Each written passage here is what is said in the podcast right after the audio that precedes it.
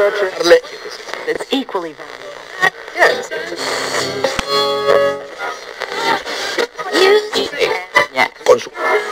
Yeah.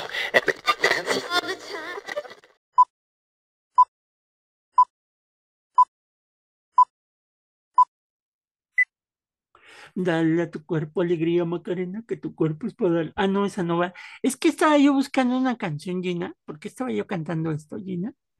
Porque le gusta la canción. No, bu- bueno, sí, pero este, porque tenemos que mandar saludos, Gina. Y tenemos que mandarlos muy lejanos. Ahorita que está de, va a estar de moda estos países, ¿en dónde crees que nos escucharon, Gina? No puede ser, estamos hablando de Qatar. Bueno, un poquito más para acá. Irak. Este, eh, Emiratos Árabes. Hay alguien que habla español por allá. Muy bien, hola. Entonces nos escuchan en Emi- Emiratos Árabes Unidos. No me sé canciones en árabe, entonces se me ocurrió la Macarena. Mm, No sé, canción. Este, No, es que tampoco Es sé, sé, sé árabe, entonces este, este, que ha de No. ser medio difícil hablarlo. Este, yo creo que hablarlo es difícil, pero escribirlo, o sea, Es porque todavía yo he más visto, difícil. sí, o sea, porque, o sea, he visto la escritura, pero no se parece en nada porque es de derecha a izquierda, ¿no? Ajá, desde la, la forma en la lectura, en cómo se lleva la, el trazo, está completamente distinto. ¡Qué padre! Bueno, hola. ¿qué tal si te escuchó un jeque, Gina? Se enamoró Hola. de tu hermosa voz Ay, sí, cómo no. y próximamente Gina se irá a los Emiratos Árabes. Hombre, ese está muy lejos. Son casi, bueno, casi 15 horas en vuelo, ¿no? Si te vas en vuelo directo. Eh, Pues bueno, pero pues imagínate un jeque petrolero, Gina. Van, van a pensar que soy una interesada. Ustedes No, Gina, no, no estamos diciendo que eres una interesada, o sea que sencillamente estás buscando el amor que te puede dar. Dice, dice la canción, el dinero no es la vida. Claro que sí, claro que sí. Si no, ¿cómo vas al cine? ¿Cómo compras los chuchulucos? Los regalos del 14 de febrero, Sí, le digo que El- es una cosa rara. el del cumpleaños del- de, la prometida o el prometido. Siempre me acuerdo de esa canción de Juan Gabriel. de, Qué bueno, qué bueno, lero, lero. No, yo, yo me acuerdo la de no tengo dinero, ¿verdad? Pero, este, pero, pues, este, no, porque estás buscando el amor, ya lo buscaste por Corea, ya lo buscaste ahora por Emiratos Árabes. Date una vuelta por el mundo a ver qué, qué resulta. Aparte, acuérdate que ahí, creo que es ahí donde van a hacer esta ciudad en pleno desierto, Gina. No, no sé si has visto un proyecto, donde van a construir una ciudad vertical. Entonces, este, haz de cuenta que, pues ya todos van a vivir así como en edificios, Sí, con jardines y un montón de cosas, y internet. Porque pues ya sabes que los árabes, pues, con todo respeto, pero pues luego no saben en qué gastarse su dinero. Y este, así tienen y mucho. pues hacen este tipo de cosas, ¿no? Los Sí. catarís, como dices tú. Este, que para ti, Gina, ya que estamos ahorita en el episodio 99, para ti tus Ah, nada predicciones, ¿quién crees que va a ganar la Copa del Mundo? Ay, está difícil, ¿eh? O sea, siempre está la posibilidad de un caballo negro, de la cenicienta del torneo, pero yo veo, o sea, obviamente las de rigor, ¿no? Las selecciones fuertes, Brasil, Alemania, este, Argentina. No me encanta porque está en el mismo grupo que México y digo, Bueno, que según la haya un quinto simulación, partido. la simulación que hizo la FIFA, Ujú. Este, habla de que el campeón del mundo va a ser Argentina ganándole a Brasil la final 1 a 0. Eh, imagínense cuántos, no sé el número exacto de cuántos encuentros han tenido en finales de Copa del Mundo, Argentina y Brasil, pero sí se han dado un quién vive. Porque ahora no se va a poder cumplir ese adagio como cuando el mundial es en América, que lo gana un americano, un latinoamericano, este, o en Europa que lo gana un europeo. No, no, de hecho, No le veo mucho que los, los árabes, este, nunca se sabe, el caballo negro. este, bueno, yo creo que Qatar va a llegar por lo menos al cuarto partido, ¿no? Puede ser, Sí, sabe. porque sí, sí se ven medio rudimentarios para el fútbol. Entonces, este, aparte que es un mundial raro, ¿no? En Completamente diciembre, diferente. diciembre no vas a poder Los tomar en los estadios, los horarios. Cuatro de la mañana, ¿no? Va a ser el primer sí. juego. Esto de la madrugada no me encanta, pero Este, los horarios. Bueno, y aparte que la gente que va a andar por allá, pues puede ver dos partidos en un mismo día, cosa que pues antes no se podía, ¿no? eso es un plus. Entonces, Además de que son más selecciones, o sea, es el primer mundial donde van más selecciones, pues eso da posibilidad a que más de uno piense con ser campeón. y que, y que a ver si no este mundial es el, la puerta para la ruptura del mundo árabe en este mundo tradicional de, muchas cuestiones que se ven a nivel social, ¿no? Con, con las mujeres, con- porque, pues, como sea, Gina, la influencia de gente extranjera en un país, aunque sea un mes, pues yo digo que no sé cómo le van a hacer para controlar, por ejemplo, a los, a los ingleses que toman mucho, Yo lo este, pienso con los mismos connacionales, porque si ustedes se dan cuenta, la Secretaría de Relaciones Exteriores, si ustedes van a ir a Qatar, ha emitido un sinfín de publicidad, de anuncios, de recomendaciones de los que tienen que seguir. No olviden sacar su pasaporte halal, que es, ¿cómo se llama? Precisamente para, o sea, no es un pasaporte como tal, es el nombre que le pusieron, pero es un registro que hacen de los connacionales que van a ir para allá, porque en caso de que requieran apoyo consular, vayan a, o sea, sepan a quién dirigirse, para que no les vayan a dar sus azotes. exactamente porque recuerden que es un país con sus propias leyes. Y nosotros pues no podemos llegar y decir, este es mío, Pero, perdón, por ejemplo, chiquito. ¿cómo le van a hacer para detener las batucadas brasileñas con las chicas que van bailando la samba? cada gobierno, supongo yo, tiene una estrategia para recomendar a sus connacionales seguir en todo momento el protocolo de conducta social que es aceptado en Qatar. Sin embargo, pues hay personas que, que hacen caso omiso. Yo, Seguramente va a yo haber digo que sí va a haber, va a ser, va a problemáticas. ser más presión para la gente que vive ahí que para los extranjeros, ¿no? Como que siento que sí les van a dejar. Pues no, no lo pueden detener, ¿no? Sí, yo espero que por el bien de todos no pase nada malo, que Pero solo sea un manotazo y listo, sigamos con la fiesta mundialista. Pues bueno, pues saludos a nuestros amigos árabes que nos Hola, escuchan en los Emiratos. Este, Gina gracias tiene. Gina tiene un corazón enorme. Este, aparte, pues luego llegan estos príncipes de, de ojos color zafiro, Gina. Son, son guapos, son guapos. Es que en todos los lugares del mundo siempre hay un, un ente bello, ¿no? Lo muy único bien. malo es que son jeques, entonces las Sí, tradiciones, completamente las distintas a las tradiciones de los jeques, pues es tener muchas esposas, ¿verdad? ¿Qué pasó ahí? No, Casi una para cada día de la semana. Qué bárbaro. No, luego hay quien repite. Exactamente. Dices, no, pues, ¿cómo crees? ¿Qué pasó? Dice. Ahí está, no está cool.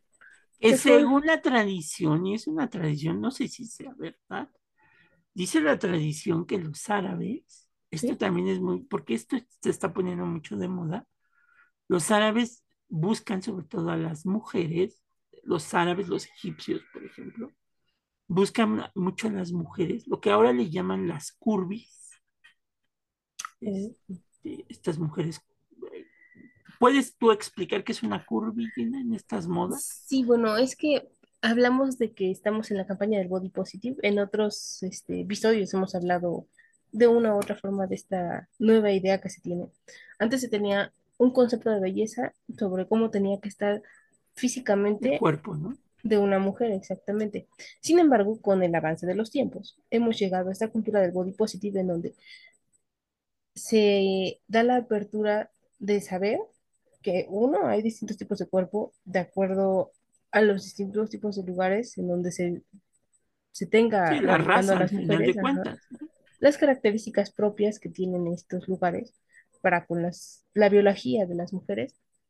Y bueno, pues generalmente las mujeres curvy son aquellas que vivimos en América Latina, entonces este Se tiene un Que ojo, cierto... no están, ojo, no tienen sobrepeso, ¿eh? Ojo Mm, eso. es... Porque muchos lo confunden. Sí, sí, o sea, es una ligera raya que lo diferencia. No decimos que esté mal, no, no sé, cada quien, ¿no? El respeto al cuerpo ajeno. Sin embargo, sí se ha notado como ciertas características exacerbadas en las mujeres que viven en América Latina, a diferencia de otras mujeres en Europa. También hay algunas mujeres curvis en Europa, no, no decimos que no. Sin embargo, ellas las catalogan en otro tipo de, de características, por ciertas características las catalogan dentro de otro tipo de belleza de, de cuerpo. Pues Ya es por la altura o por las dimensiones, las proporciones que tienen, cambian, ya no son curvis, ya son otra este, connotación. Sin embargo, pues, o sea, son mujeres que tienen, es que en general no es una cintura de reloj de arena, sino parecida, con caderas Que pareciera que el con- cuerpo es tosco, pero, pero no. pero es sutil, ¿no? Ujú, Sí, sí. Entonces, es, es, es un poco raro esta explicación, pero bueno, ha hecho que, por ejemplo, las marcas estas de lencería como Victoria's Secret eh, sí. haga, ya vaya a ser una campaña de ropa para mujeres curvy. Excelente, se aplaude, por ejemplo, Under Armour, es la primera marca de, de ropa deportiva que se preocupa en este tipo de mujeres, ¿no? Mujeres que no tienen el cuerpo convencional y les ayuda a crear ropa deportiva que les brinde la comunidad suficiente para desempeñarse en un deporte, ¿no? Y ahora, pues con ropa, este, ropa interior, que también se aparta, se, se preocupe por estas necesidades que llegan a tener estos cuerpos, está perfecto. Pues sí. Pero bueno, eso lo decíamos porque a los árabes les gustan este tipo de características en las mujeres. Que siempre lo que va a predominar, como dirían los, los clásicos, es el interior, es Sí, sí, piensen en la esencia de la persona, porque al final de, la, el- de los al tiempos final el queda. cuerpo es cuerpo. En Y polvo, el tiempo, el tiempo polvo no eres y perdona. en polvo te convertirás, dirían por ahí. Lapidaria la frase. Eh, Pero bueno, los dejamos, ahora sí regresamos a las, a las chicas esposas de los primeros mandatarios de este país, las Sí. primeras damas, los dejamos ya, 99 episodios, estamos a uno del 100. Gina. Bueno, yo creo que ya los rebasamos con los de, con los, las demás, pero del, en el caso de De, Café con Aroma de Historia, estamos en el episodio 99 veces, Gina, hemos grabado barbaridades. ¿quién lo diría? O sea, cuando iniciamos esto parecía, Imposible.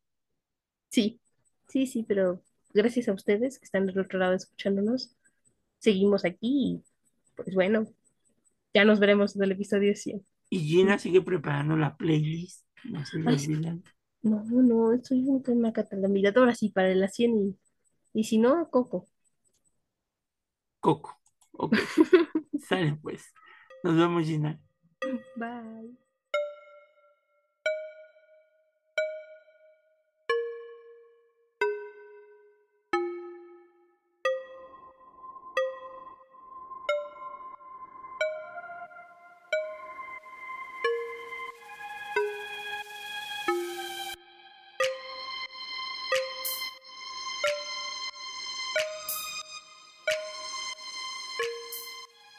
Bienvenidos al nuevo episodio de Café con Aroma de Historia, una narración histórica donde un servidor Alejandro Godínez le contará a Gina Medina y a los presentes un evento anecdótico de la historia de México que no encontrarás en otro lado y que podrás disfrutar mientras te tomas un buen café con nosotros. Hoy titulamos nuestro episodio 99. ¿Cómo le vamos a titular? Ya se me olvidó, Gina. Las historias de las primeras damas, en donde platicaremos de las muchas historias, chismes y anécdotas que se contaban de doña Carmen Romano por ser esposa del presidente José López Portillo y considerarse como una mujer extravagante y derrochadora.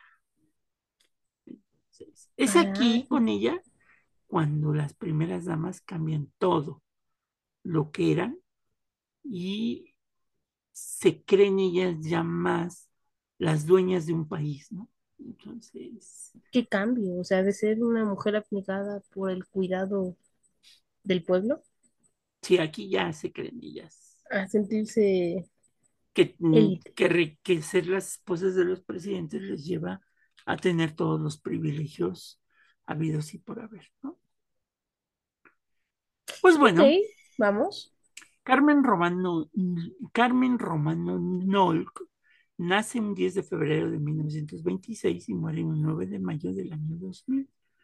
También fue conocida como Carmen Romano de López Portillo y fue la primera esposa, porque el presidente se casó dos veces, José. López Portillo, y primera dama de 1976 a 1982.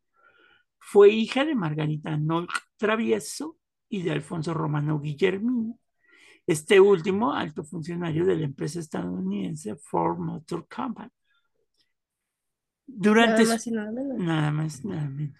Durante su gestión significó el Instituto Nacional de Protección a la Infancia que hemos estado hablando y que se fundó con, con la esposa de López Mateos, este, que ahorita se me fue.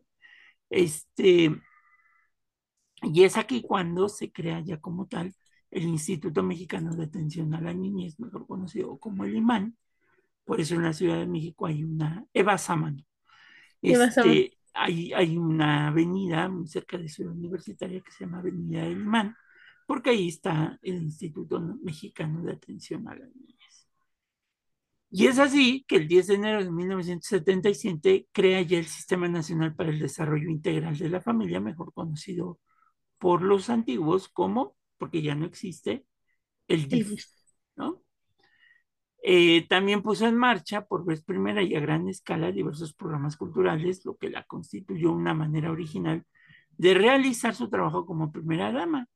Y es así que crea un fondo que se llama FONAPAS, que se considera como el Fondo Nacional para Actividades Sociales. ¿no? O sea, ya las primeras damas ya, su labor va a ser estar en actividades netamente de la High Society. ¿no? Sí, sí, cambiamos radicalmente las funciones que les eran, pues de alguna forma dadas, precisamente por la posición que tenía su esposo en ese momento. Cumplió con todas las actividades que le correspondían como esposa del presidente, en acompañarlo a ceremonias, festivales, giras de trabajo, inauguración de obras, en recibir al cuerpo diplomático, etcétera, etcétera. Pero también no todo es tan malo, porque como primera dama de México, pues abrió posibilidades de una educación artística a muchos jóvenes sin recursos. Ella es pionera de las casas de cultura y talleres de enseñanza musical para formar orquestas profesionales como la muy reconocida Orquesta Filarmónica de la Ciudad de México, cuya sede pues es la sala Olin Yolistli, ¿no? Claro. Y esta eh, filarmónica va a ser fundada bajo la batuta del maestro Fernando Lozano Rodríguez en 1978. También en 1979 crea el Premio Internacional Literario Olin Yolistli para ponderar los méritos de escritores en habla española. Así es que no todo era como que, como que muy feo en ese sentido, pero sí viene la parte curiosa de ella, ¿no? Este, Parte oscura. pues sí, obscura. Apenas se mudó a la residencia oficial, le mandó a poner un elevador, nada más para que te veas las extravagancias, para no tener que subir un piso de escaleras. O sea, yo también me considero de repente como que me gusta el ahorro de energía, ¿no? Pero, pero tampoco he llegado a ese grado. Bueno, pues A lo mejor un, es que, que no se ha dado la oportunidad. había un elevador en Los Pinos para subir de la planta baja al primer piso, ¿no? ¿No será que probablemente tuviera algún problema en las No, rodillas? pues no, no, no. No, no, no. Para como diría el personaje de Chespirito, para evitar la fatiga. Claro. Y cambió la decoración porque no le gustaba el tipo mexicano que había dejado su antecesora, que era este, la compañera María Esther Zuno, la esposa de Luis Echeverría. ¿no? Muy poco patriótico, ¿no le parece? Exactamente. Y así Te digo, como, gobierno en México, pero no nos gusta el pues estilo sí, mexicano, no, pues estilo está mexicano. rudo. Y así como había diseñado la primera casa en la que vivió cuando se casó, así ahora diseñó varios de los muebles, entre los que destacaban las mesas que tenían forma triangular para que tuvieran tres cabeceras, ¿no? Entonces, este, pues que no la persona o dos personas fueran importantes, sino que las tres personas fueran importantes, ¿no? Esto nos puede decir mucho de acerca cómo ella era como persona, ¿no? Sí. Digo, al buen entender, pocas palabras. Otra extravagancia es que mandó a hacer su propia sala de conciertos en la residencia oficial, a la que no solamente llevó uno, sino dos pianos de cola, uno de los cuales la acompañaba siempre en sus giras nacionales e internacionales y esperaba en todos los hoteles en los que paraba para que pudiera practicar. O sea, cuando ella iba a viajar con su esposo, con el presidente, El piano de cola ya debía de estar Esperándola en el hotel. en el hotel en el que se iban a hospedar. Ah, hombre, aquí aplica la estamos flacos, pero no de hambre. Exactamente. Funcionarios de la época cuentan los aprietos en los que se metían porque a cualquier lugar a donde llegaba, la señora tenía que encontrarse con un piano de cola en su habitación y eso no siempre era fácil de conseguir, ¿no? Son los más caros. Ah, sí, o sea, además de que un piano de cola, no obstante que es caro, es muy grande. Entonces, imagínense el tamaño de la habitación y toda la logística que tenía que armar el hotel para poder tenerlo dentro de ella, ¿no? Pues sí. Hay un montón de anécdotas que relatan las dificultades para, para meter un piano de cola, como digo. aquella vez en Guanajuato, donde el enorme mueble fue volado por encima de las cabezas de los habitantes que temían que se les viniera encima. Por eso quienes querían quedar bien con ella y sobre todo con su marido, pues ¿qué crees que le regalaban? Un piano de... No, hombre, como si costara dos pesos, y aunque costara dos pesos, o sea, Pues, ¿qué iba a hacer con tanto piano de cola? pues tocar. Uno con una mano, otro con pie. Imagínate que llegó al grado de decirse que tenía 32 pianos de cola. ¿Qué haces? No, ni, creo que ni la reina Isabel en su colección, bueno, ahora el rey Carlos, pero en su momento la reina Isabel, tenía tantos de estos instrumentos dentro de su colección. Pues sí. Icónica. Icónica porque algunos diplomáticos relatan pues, la vergüenza que pasaban cuando la señora Con el Jesús en la boca. estaba en visitas oficiales o en museos y pues ella se empeñaba a tocar el instrumento sin saberlo tocar. ¡Ah! Nada más sabía la de los changuitos. no puede ser. Yo dije, bueno, seguramente disfrutaba de la música a grado tal que aún sin leer partituras sabía tocar. ¡Qué barbaridad! Tan es así que el presidente norteamericano y su esposa en la Casa Blanca, quienes corteses le aplaudieron, pero pues sabían que, que no sabía tocarlo, ¿verdad? Fue gentileza nada más.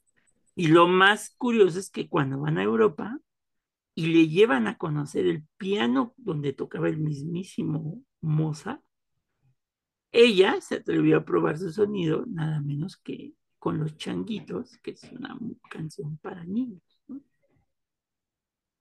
Sin palabras. Es Gin- decir, yo, yo, Gina yo, cayó de su asiento. yo no, no domino el piano de cola, ni el piano, ni el teclado. Sin embargo, justamente, no sé, todos los músicos reconocidos desde siempre, o leen partitura o se saben más de una Pues sí. canción, no, No sé, no. Si yo que no domino el teclado de la computadora, imagínate. A doña verdad. Carmen también le gustaba mucho comer y se hacía llevar a cualquier parte y a cualquier hora lo que se le antojara, ¿no? No, si le digo, flacos, pero no de hambre, ¿no? Sí, se daba la buena vida. También hay un montón de anécdotas sobre esto. Una, según la cual un día ordenó al piloto desviar el avión en el que viajaba para comprar pollo frito en algún lugar de Estados Unidos. Claro, es que cambiar las rutas aéreas así Sí, es muy normal. Otra anécdota dice que hizo que subieran al avión presidencial que salía de gira muchos pais de piña, pues estos le encantaban. Y que a veces se llegaba a acabar los pais en el viaje, ¿no? Órale, no, pues, golosa. También se decía que a veces iba a cenar a restaurantes de lujo porque le agradaba el ambiente, pero realmente no se comía la comida de ahí, valga la redundancia, sino que mandaba a traer tacos al pastor que le gustaban más que la comida de esos lugares. Mire, nada más. Aquí podemos aplicar esta frase que, que se dice coloquialmente en contra de personas que tienen un nivel socioeconómico más bajo que otras, que dice que podrá sacar a- podrá sacarla de la vecindad, pero no la vecindad de ella. Exactamente, Digo, nos las dábamos de muy finolis y vea nada más. exactamente. Pero también otras anécdotas cuentan que en los banquetes oficiales pedía, como típica mamá mexicana, le envolvieran su itacate de los platillos que le habían gustado. No manches, no, eso se hace en México, pero es más, en algunas zonas de México, si tú no das itacate o no recibes el itacate, está mal visto. Hay otras en donde no, no hay problema, pero en el extranjero, Pero imagínate pues llevar está- tus toppers para que te echen tu itacate. imagínense cuando los pedía de vuelta,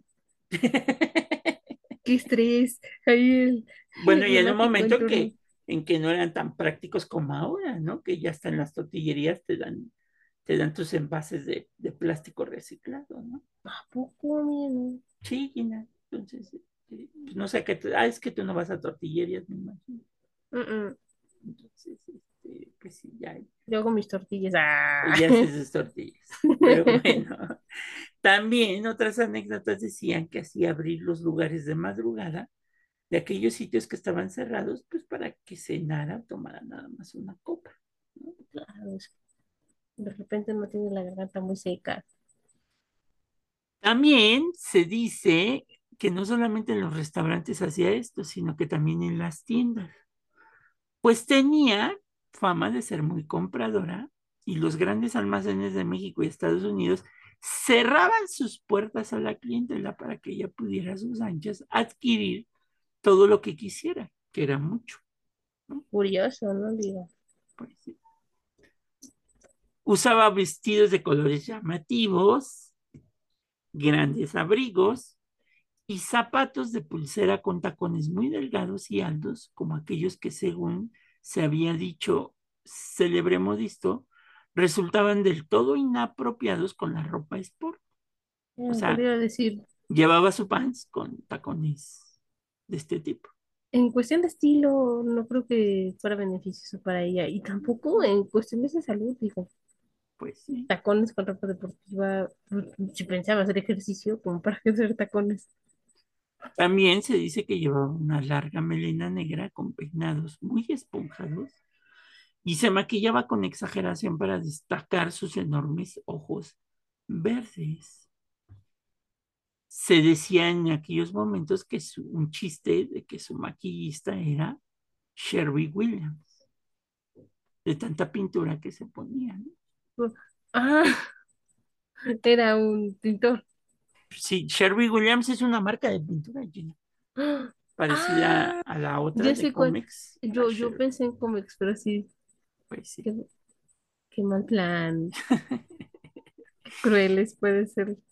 Pero como a toda mujer de las esposas de los presidentes, pues lo que más le encantaba pues eran las joyas. Y ella se colgaba todas las que podía. Que le iba a decir, pero escuchando esto, creo que ella no escatimaba en, en que la moda dice que menos es más, pero yo creo que ella no aplicaba esta máxima. Era costumbre que las esposas de los ministros del gabinete se juntaran para hacerle obsequios a las primeras damas con aretes, prendedores o pulseras que le estaban en su cumpleaños. Pero hay una anécdota sobre doña Carmen que relata que un gobernador, para complacerla, le llevó varios collares finos para que ella misma escogiera el que más le gustaba. y para desmayo del hombre, la señora se quedó con todos. Órale, ¿qué, qué?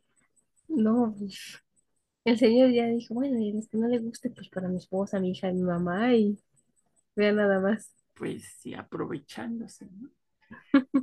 Desmayos similares sufrieron aquellas esposas de los gobernadores cuando poco antes de terminar el sexenio les pidió a cada una que le regalaran el traje típico de su estado, que por cierto son muy caros.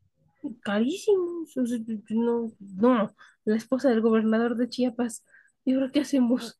Pues sí. Pero donde todo ese folclore se volvía pesadilla es cuando involucraba cuestiones internacionales. Dice el historiador don José Fuentes Mares, que trabajaba en la Embajada de México en Madrid, y cuenta que en una ocasión en que la señora viajó a España para inaugurar una exposición de pintura, pues dejó plantados a sus anfitriones en Sevilla, que le habían preparado una comida de gala, solo porque se le antojó ir de compras y que en otra quiso ir a un concierto en el Teatro Real de España, de Madrid, por lo que hubo que mover todas las influencias diplomáticas para conseguirle un palco, dado que los boletos estaban vendidos desde hacía meses, pero al último momento los lugares se quedaron vacíos, pues porque la señora prefirió pasar por un cine a ver la película de Superman. No, no me quiero imaginar la cara del diplomático que, que movió cielo, mar y tierra. Pues. Bueno, un equipo, o sea, porque una sola persona podría, pero que, que no, no, qué estrés, pobrecillos. A donde fuera que se moviera, con ella viajaban motociclistas que le habrían pasado ofendiendo y humillando a automovilistas, porque la señora quería llegar a su casa o a algún concierto en, el Palacio de las Bellas Artes. En México, cuando vinieron los reyes de España, ella no quiso acercarse a recibir uno de los caballos que le traían de regalo, porque le resultaba muy difícil bajar de las gradas con los tacones altísimos, ¿no? Digo, ah, cada quien, cada quien. Es así que doña Carmen insistió en que el Estado Mayor Presidencial debía asignarle también a ella guardias permanentes, costumbre que se inauguró con ella y que hasta el día de hoy, a excepción de lo que ya se ha manejado en el país, pues per- permanecía vigente. Que la esposa del presidente trajera guaruras del Estado Mayor Presidencial. Sí, nada, es que con el cambio de administración, pues las cosas han cambiado en México, pero Bueno, ya desapareció, ¿no? Entonces, exactamente, esto le costaba al erario mexicano, todo salía de nuestros impuestos y, y la figura a la que se tenía que salvaguardar era el presidente. Pues sí. Y también, pues le daba por organizar bodas para cientos de invitados que, que se llevaron a cabo durante su gestión presidencial. Dos de ellas en el casino militar y una en Los Pinos con soldados del heroico colegio militar haciendo valla de honor. Y tres casas también se construyeron para alojar a los recién casados a sabiendas de que solo estarían en ellas pues un sexenio, o sea, seis años.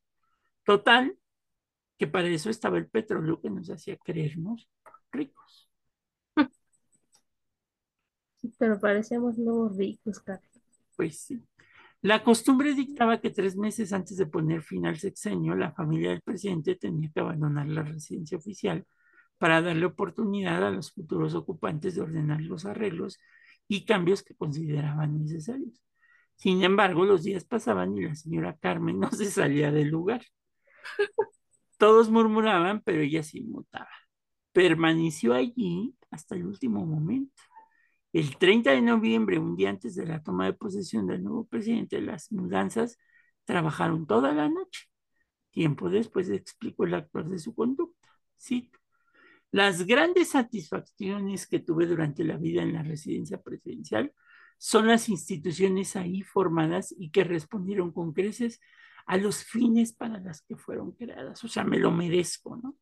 Ah, qué forma tan elegante de decir, Sí, yo quiero, yo quiero.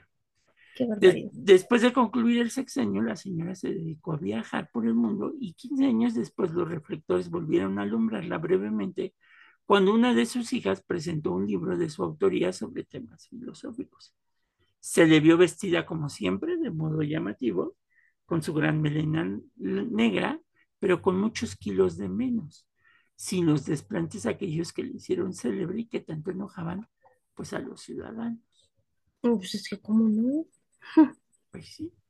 El 9 de mayo del 2000, la señora Romano falleció después de una larga enfermedad en su casa decorada con el modo excéntrico que siempre la caracterizó. Dicen que en su lecho de muerte pidió la presencia de don José, pero él no quiso cumplir el deseo porque pues, ya estaba casado con la actriz mexicana Sasha Montenegro. Sí, sí. Que para los que no la conozcan, pues ella fue, pues digamos que la, la bandera del cine de ficheras en México. O sea, conocimos a la esposa del expresidente, pues desnuda por completo en este tipo de películas, ¿no? Es decir, es parte de su trabajo, sin embargo, hasta este momento no se había visto cosa igual en el mundo de la política en México. Pues sí. Y no solo eso, sino que días después el viudo, después de que se murió doña Carmen, dos días después, pues contrajo nupcias con la mujer con la que vivía desde hacía tantos años en una gran fiesta a los que los medios de información dieron más, más cuenta que al velorio de doña Carmen Román. Curioso, ¿no? Pues, Entonces, cosa. Y a partir de aquí es que vamos a ver estas mujeres que pues se van a creer las dueñas del país, ¿no? Sí, sí, que vienen un sinnúmero de excentricidades. Si estas les parecieron muchas, pues agárrense porque lo que viene se va a poner peor. Hay algunas que hasta una casa compraron, ¿no? Sí, sí, son de esas cosas de las que todos sabemos, pero pocos hablan. Hay algunas que hasta se caían, bueno, decían que se habían caído de las escaleras, pero las malas lenguas dicen que sufría de violencia familiar. No sé. Yo, yo sé que la máxima del derecho es quien acusa está obligado a probar. Sin embargo, Pues es que cuando ves un moretón en- la cara, este, no quiere decir que, que te caíste cuando se ve el puñetazo, pero bueno. ya llegaremos. Ya llegaremos. Pero bueno, pues hasta aquí llegamos con doña Carmen Romano, Gina. Y este, y espero que no quieras para tu próximo viaje un piano de cola. No, no, no. Primero Para voy a tomar lecciones porque qué vergüenza, ¿no? Exactamente. ¿No? Pero bueno. Cuídense mucho. Nos vemos, Nos escuchamos cuídense. pronto. Bye. Bye.